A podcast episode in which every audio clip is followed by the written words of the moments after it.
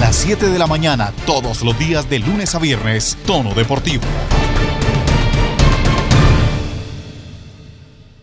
¿Qué tal? ¿Cómo les va? Bienvenidos a Tono Deportivo. Justo cuando creíamos que la lista de atletas clasificados a Tokio 2020 iba a parar en 70, aparece la que siempre aparece como en ese tema del milagro deportivo, María Camila Osorio. Ella que viene de ser medallista olímpica de la juventud en Buenos Aires 2018, que estuvo en estos micrófonos hablando de sus aspiraciones, de sus sueños, de sus metas, de la intención de clasificar a unas Olimpiadas de mayores, que en aquel entonces parecía algo prácticamente utópico, hoy es una realidad. La semana pasada en tono deportivo les hablábamos de que tenía una posibilidad, una pequeña chance, y les dije, al Mundial también se llega por repechaje. Y a los Olímpicos también. La gran noticia de María Camila Osorio esta semana iba a ser que empezaba la semana siendo la número 80 del mundo.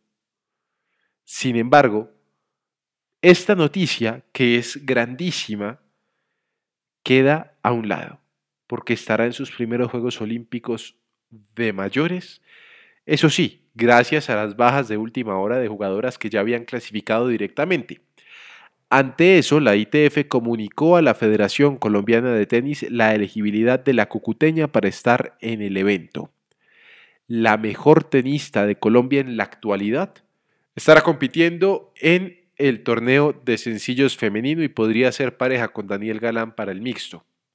Además, pues se complementa la lista de viajeros de tenis con Daniel Galán, sencillos masculino, y Juan Sebastián Cabal y Robert Farah a propósito del sencillo masculino, Roger Federer le ha dicho que no a los Olímpicos, se suma también a la baja de un tipo importantísimo como lo es Rafael Nadal. Pero aquí la noticia es María Camila Osorio, pues será la cuarta tenista colombiana que disputará un cuadro de sencillos olímpico.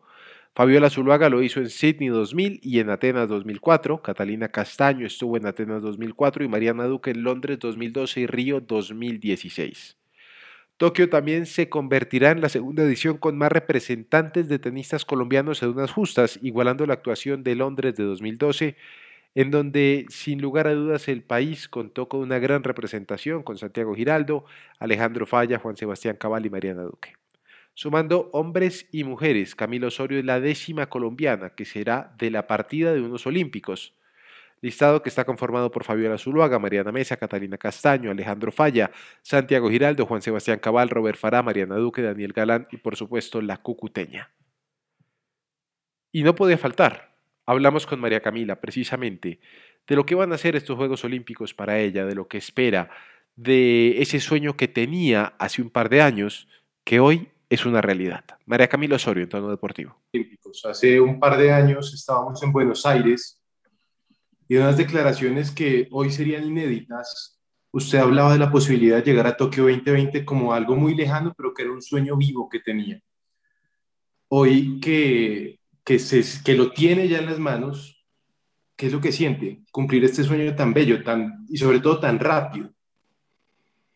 Sí, pues como lo decías, era, era un sueño, era algo que deseaba ¿no? desde, desde hace mucho rato y, y bueno, la verdad me tomó por sorpresa porque pues hace tres días no tenía planes de jugar los Olímpicos, o sea, ya había descartado la idea de ir porque pues todavía estaba fuera como tres, eh, tres bajas, entonces cuando me hicieron la llamada de que había entrado, pues me sorprendió y, y pues, me emocioné mucho porque era algo que, que deseaba, que, que de verdad quería y, y bueno, estoy con mucha ilusión y y feliz y agradecida por, por esta oportunidad que, pues, que se me da.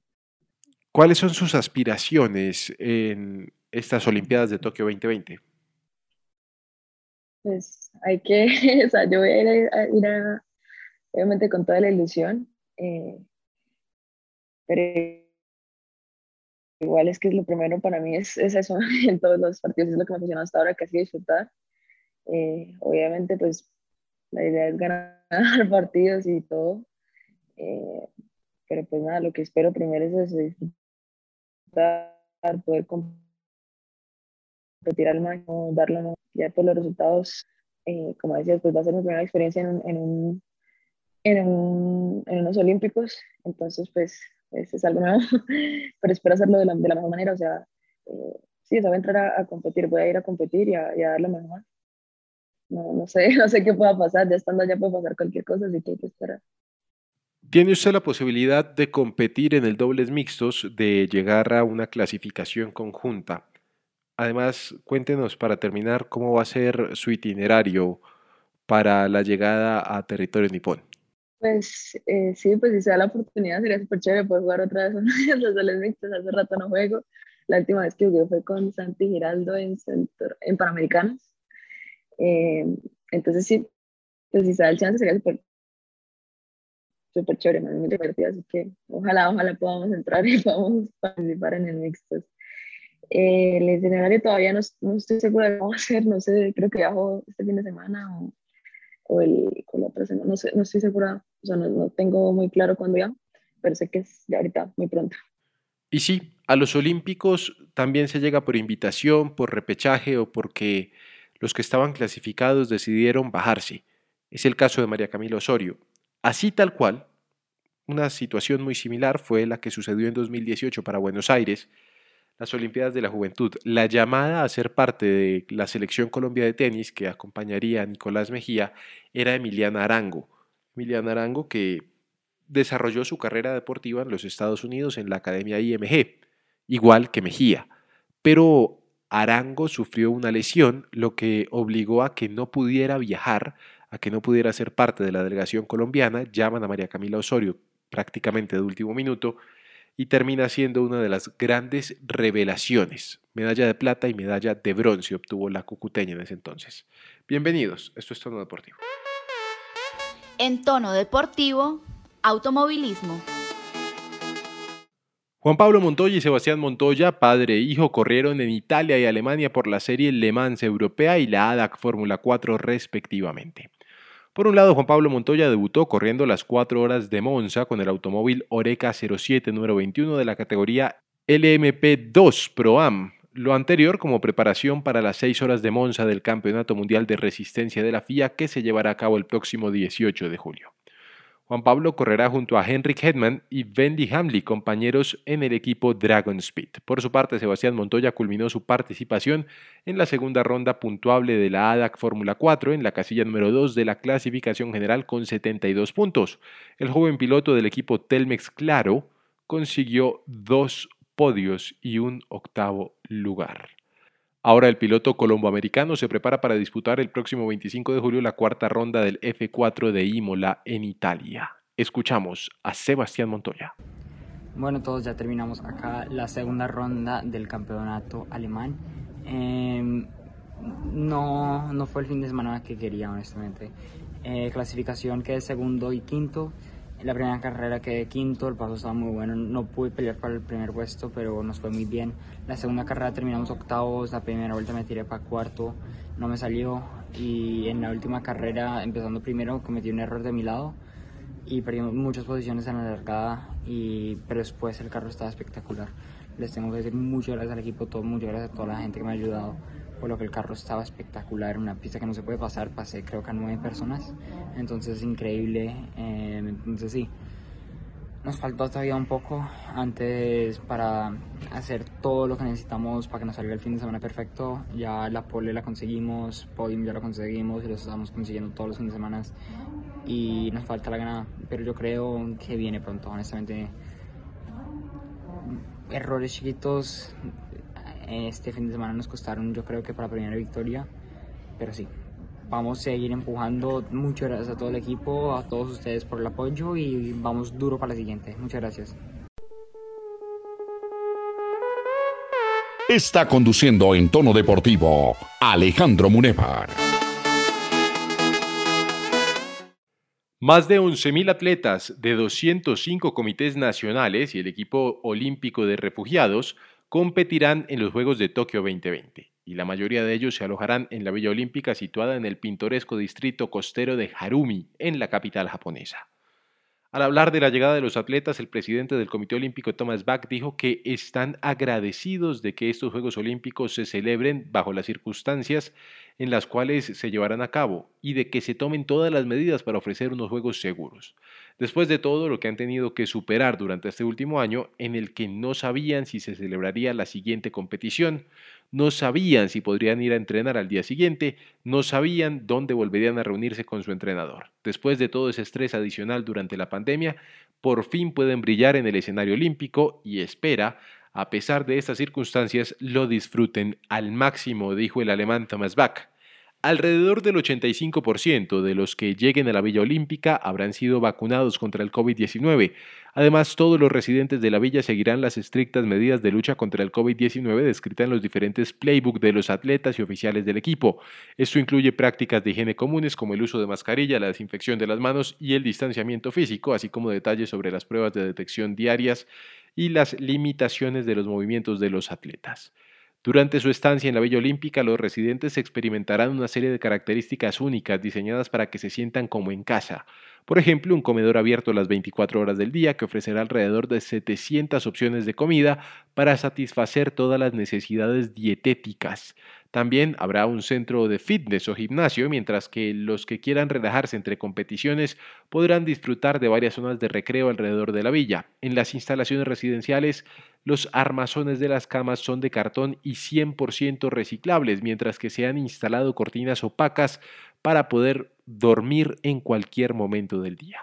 En su afán por hacer de estos Juegos Olímpicos más innovadores, Tokio 2020 está operando varios autobuses autónomos de transporte interno dentro de la villa. También habrá por primera vez en la historia de los Juegos un programa de tratamiento específico que proporcionará atención médica integral a los deportistas en el complejo clínico.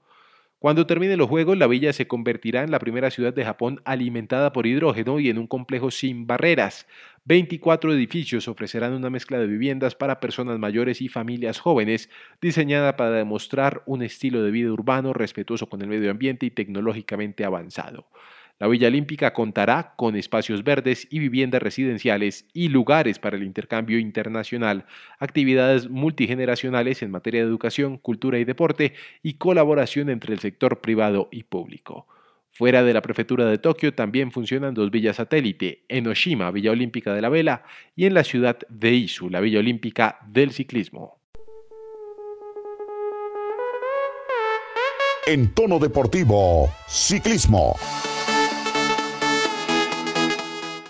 A falta de cuatro etapas para el paseo de la victoria de los escarabajos, los colombianos en el Tour de Francia siguen en su lucha para mantenerse entre los mejores en la clasificación general y en la montaña. El mejor posicionado dentro del lote de pedalistas colombianos es Rigoberto Urán del IF Education Nipo, quien se ubica en la segunda posición de la general a 5 minutos 18 del líder, el esloveno Tadej Pogachar, del Emirates. Por su parte, Nairo Quintana del Arkea Samsic es tercero en la disputa de la camiseta de la montaña con 64 puntos. La etapa decimosexta, que tuvo cuatro premios de montaña, dos de segunda categoría, una de primera y otro de cuarta, dejó como ganador a Patrick Conrad del Bora Hansgrohe, con un tiempo de 4 horas 1 minuto 59 segundos para los 169 kilómetros de recorrido. El mejor de los deportistas colombianos, Rigoberto Urán, terminó en la posición número 17 de la etapa a 13 minutos 49 del ganador y conservó un día más, a pesar de los continuos ataques, la segunda casilla de la clasificación general a 5.18. Por su parte, Nairo Quintana, quien arribó a la meta en la casilla 79 a 16.42, sigue sin poder recuperar el maillot de las Fepas Rojas que identifica al mejor de la montaña. Vale la pena recordar que el boyacense perdió dicho distintivo hace dos etapas. Corrida la etapa número 16, Quintana, quien se ubica en la tercera posición de la clasificación de la montaña con 64 unidades, lo superan los, el holandés Wouter Poels del Bahrein Victorious, primero con 74 y el canadiense Michael Woods del Startup Nation con 66. Por último aparece Esteban Chávez del Bike Exchange, Sergio Henao del Cubeca, Sergio Higuita del IF Education Nipo, Nairo Quintana y Miguel Ángel López del Movistar se ubican en las casillas 14, 17, 28, 32 y 38 respectivamente de la general. El mejor hasta el momento y esperemos termine así en cuatro etapas, Rigoberto Urán. En tono deportivo, atletismo. Hoy en tono deportivo, en el camino a Tokio que estamos recorriendo, les presentamos a Mauricio Ortega, el lanzador de disco colombiano que se prepara para las Olimpiadas de Japón. Hay miles de kilómetros entre Colombia y Japón. miles, cientos. Es muy complicado viajar de un lado al otro. Sin embargo, hay algunos que ya tienen el tiquete listo para poder hacer este viaje en un par de días, en un par de meses. Un viaje que ha sido postergado y que ha costado muchísimo. Yo creo que ha costado lágrimas, ha costado sudor, ha costado estar lejos de la familia. Ha sido muy difícil para muchos. Antes, saludo a un compañero, Omar Pachón. ¿Qué tal? ¿Cómo le va? ¿Cómo está ese camino a Tokio suyo? ¿Preparado ya para él o todavía le falta un poquito? Alejandro, muchas gracias. Un cordial saludo para todos nuestros pues, televidentes, oyentes, para Mauricio. Y bueno, sí, alistándonos, preparándonos, ya varios atletas colombianos están eh, apuntados y yo creo que falta una gran cantidad, sobre todo en estos dos meses que se vienen, que se van a confirmar varios cupos. Ya estamos palpitando lo que va a ser Tokio, ya es una realidad. Eh, es muy difícil, tendría que pasar algo muy grave o algo extremadamente extraordinario para que los juegos se cancelaran nuevamente o se aplazaran. Así que, que yo veo Tokio muy cerca, muy cerca más que nunca. Y precisamente una de las personas que ya tiene su cupo a Tokio, que la luchó, que la guerreó y que sigue luchándola, Mauricio Ortega. ¿Qué tal Mauricio? ¿Cómo le va? Bienvenido y qué tal ha sido este camino a Tokio para usted? Eh, bueno, muchas gracias por los honores, hombre. Eh, saludos para todos, gracias por la invitación, gracias también por, contar, por siempre contar conmigo. La verdad me siento muy agradecido y pues, ¿qué tal ha sido todo esto? Ha sido una bomba de tiempo, la verdad. Ha sido, no sé ni cómo escribirlo para, para serte sincero. Simplemente es algo lo cual quiero disfrutar. Mauricio, ¿qué tan difícil es clasificarse a unos Juegos Olímpicos? Uf, eh, si te dijese que el que diga que es sencillo o que es fácil, eh, creo que estaría presumiendo, desde mi perspectiva, desde mi óptica. Obviamente está el tema pues de que hay que tenerse confianza, de que hay que creer, de que hay que esforzarse y todo eso. Y está muy bien, o sea, está muy bien. Eso te hace pues un deportista integral y te hace confiar en vos. Pero clasificarse a la Olimpiada es como... Es, algo bastante intenso. No, no digamos imposible, es algo bastante intenso tampoco me atrevo a decir difícil porque hay quienes, a quienes les parece sencillo. Pero para abarcar a todos, creo que es algo bastante intenso, porque es de bastante impacto. Son los Juegos Olímpicos. La palabra Juegos Olímpicos ya como que lo hace como... Usted ha estado en Panamericanos. La historia de Mauricio es interesantísima.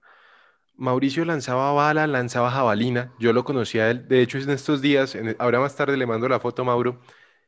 Me encontré la foto de cuando, me, de cuando yo conocí a Mauricio. La historia es que yo llego al complejo deportivo de, de, Bogotá y están en el Nacional de Tiro. Le estoy hablando año 2014. Mauricio, lo tenemos ahorita, creo que 10 kilos más pesado, pero más pesado de puro músculo, evidentemente. Y yo pregunto y le digo a un celador de los que están ahí mirando y le digo, bueno, ¿y cuál es el mejor? Mejor dicho, dígame quién es el duro acá. Y me señalan a Mauricio. Y yo voy a hablo con Mauricio y siempre cuento la historia. Un tipo quizá un poco más tímido en aquella época. Ya han pasado muchos años, casi siete años. Sí. Pero la misma humildad, el mismo corazón, la misma amabilidad. Entonces, Mauricio ya se perfilaba como el mejor del país. Hoy en día, el mejor panamericano. Y cuidado que nos puede dar una sorpresita en Tokio, Mauricio. Como te digo, quiero disfrutar. Quiero ir a disfrutar. Bueno, Don Omar Pachón se nos va juntando a la conversación. Vale, saludos. Bueno, eh, Mauricio, ¿cómo, cómo manejan? Eh, yo creo que se puede hablar de presión un poco, pero al ya tener un cupo, al ser sobre todo uno de los atletas destacados de esta delegación de Colombia, ¿cómo se maneja esa presión? ¿no? Porque uno piensa que, que obviamente el deporte más importante del país puede ser en tema mediático el fútbol, pero en tema de réditos deportivos las diferentes competencias olímpicas de pronto nos han dado más. ¿Cómo manejan ustedes esa presión que, que, sienten no tanto de la prensa o de los aficionados, sino yo creo que es más interna, ¿no? Eh, a ver, pues eh, voy a contar una, una, una historia eh, personal. para como dar como una explicación de lo que de la presión de los Juegos Olímpicos y eso. En el 2016 yo yo estaba a 40 centímetros de lograr la marca para Juegos Olímpicos, para Río. Eh, yo entré, me acuerdo que comencé lanzar, había lanzado en el 2015 64 50 y algo. Había ido a Cartagena y me había mantenido muy bien, estaba entrenando muy bien. De hecho, ya en un tiro de foul había hecho la marca por Olimpiada y me sentía muy bien. Ese año había lanzado muy bien. Había, ese mismo año fui, digámoslo así, finalista mundial, mayores. En Juegos Panamericanos, creo que ahí es cuando descubrí lo importante de que un atleta viaje con su entrenador. Ya haber estado mi entrenador ahí, la cosa, creo que hubiese sido diferente el resultado. Me acuerdo que quedé sexto. Me enredé en la competencia y pues bueno, por el tema no es ese. Y, tampoco me quiero excusar. Y ya al año siguiente, cuando me tocaba hacer la marca para Olimpiadas, empecé lanzando 61 metros. Luego la, la siguiente competencia 62. Y se acabaron las competencias en Colombia y aún no tenía el cupo apareció un manager que fue el que me dijo, bueno, tienes que, me mandaron para Europa, el país me mandó para Europa, le agradezco a Ciro Solano, Julio Roberto, a la gente de la federación, a Wilson, a Frandy, a todos, María Jesús, y a la gente de deportes de ese tiempo, a Choco Ramos, que también me apoyó. Y al subir, antes de venir para acá, sentía, me acuerdo que tenía un taco aquí, otro aquí y otro acá en el pecho. Lo recuerdo como si fuese hoy. No lo siento, pero sí lo recuerdo. Y debido a esto, a que no había hecho las marcas, no había clasificado, tenía una presión muy, muy grande, muy interna. Giovanni García, que era como el entrenador, eh, sí, eh, venía siendo como el, el, que ya estaba ocupando ya el puesto de entrenador, yo todavía seguía entrenando con Armin. Me decía, Mauro, tranquilo, yo te veo bien, yo te veo bien, yo te veo bien, yo te veo bien, yo te veo bien. Y yo llegaba al calentamiento y podía hacer la marca, pero iba a competir y nada, nada me salía, entonces me presioné más todavía casi eh, tuve una pequeña ruptura en el aductor de la misma presión. No era capaz de dormir. De hecho, hasta me subí de peso muchísimo de la misma presión que tenía. Estaba gordo y, eh, mejor dicho, tenía una presión bastante interesante. Cuando llego a Europa, lo primero, solamente me prometí algo. Yo, yo soy creyente. Yo soy creyente. Entonces yo dije, bueno, Dios, eh, en ese tiempo pues, no creía como ahora. Eh, Dios, este, que pase lo que tenga que pasar, igual vengo a abrir mi, a abrir mi mente y si me toca comer tierra, pues comeré tierra. Me acuerdo que llegué a República Checa, una cultura totalmente distinta a la mía. Se suponía que me iba a concentrar con otros atletas, pero no habían llegado, entonces estaba solo en una casa grande. Tenía tres plantas, la casa era de tres pisos, y yo dormía en el segundo solo. Recuerdo que la, la, primera comida que me dieron fue una, como unas coles eh, al vapor con una carne que yo no sé ni de qué era. Yo quiero pensar que era carne de pollo, pero no sé a qué sabía. No le pude echar ni salsa de tomate. Entonces dije como que, bueno, al que no, al que quiere caldo, al que no quiere caldo se le dan dos tazas. Yo decía que iba a comerme si fuese tierra y comí lo primero que se me apareció. Me tocó comerme, me tocaba entrenar. Ya el otro día tocaba ir a entrenar y el sábado tenía que ir a competir. Eh, yo llegué un lunes. Fui a competir a Francia. Recuerdo que en el primer lanzamiento hice falta. Yo estaba que lloraba en la competencia. Y yo siempre había visto un lanzador, que se llama Luis Mariano de. Entonces lancé 60. Eh, me, quise girar como él. Eh, me solté totalmente y el disco salió y lancé 63, 83. Ya estaba muy, ya estaba a un metro y medio, o sea, ese año ya estaba un metro y medio de la marca, ya, nada, ya decía que nada me quitaba el sueño. A la siguiente competencia me blanqueé, a la siguiente lancé 64-80 y a la cuarta hice la marca para Olimpiadas. Cuando hice la marca para Olimpiadas, como que se me fue tanto como que se desconectó el cuerpo y la mente y ya iba muy, muy, muy tranquilo. De hecho, creo que duré toda la noche celebrando. Fue, creo que el día que más entrevistas me hicieron. Y a lo que hoy es que esa presión que tenía me permitió mantenerme, después de que se me movió esa, esa presión, pude mantenerme y seguir mejorando.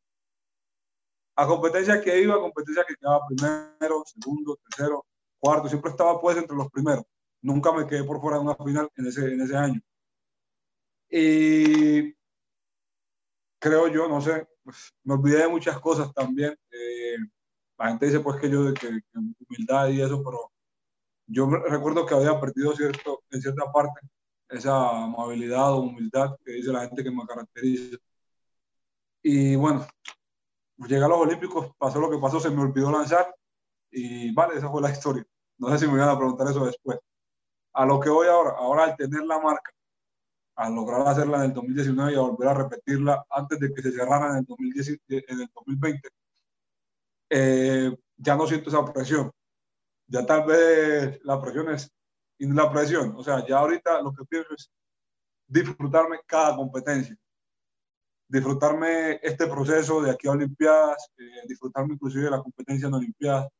Quiero disfrutar, porque realmente, sí, yo considero que he luchado muchísimo muchísimo, como cualquier otro deportista de alto rendimiento, por estar por lo menos aquí en el lugar que estoy, por ganarme un cupo en, el deporte desde la categoría infantil y porque sonara mi nombre, pues eh, yo sí era, solía ser muy tímido, pero también fue por muchas cosas que, digamos, con las que me tocó combatir desde la infancia.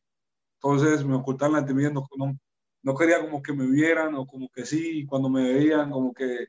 Entonces era también, a eso le atribuía mi timidez. Al punto que voy ahora, pues es que ahorita quiero simplemente disfrutar. Ya he luchado, creo que he luchado bastante. No estoy diciendo que voy a bajar los brazos porque estoy entrenando el doble de fuerte de lo que entrenaba. El triple, podría decir. Pero ahorita mismo quiero disfrutar. Si usted quiere terminar de conocer a Mauricio y saber en qué termina esta historia de su camino a Japón, de su camino a los Olímpicos lo puede ver en el canal de YouTube de Tono Deportivo. Hasta aquí llega la información el día de hoy. Tengan un feliz día. Nos encontramos mañana.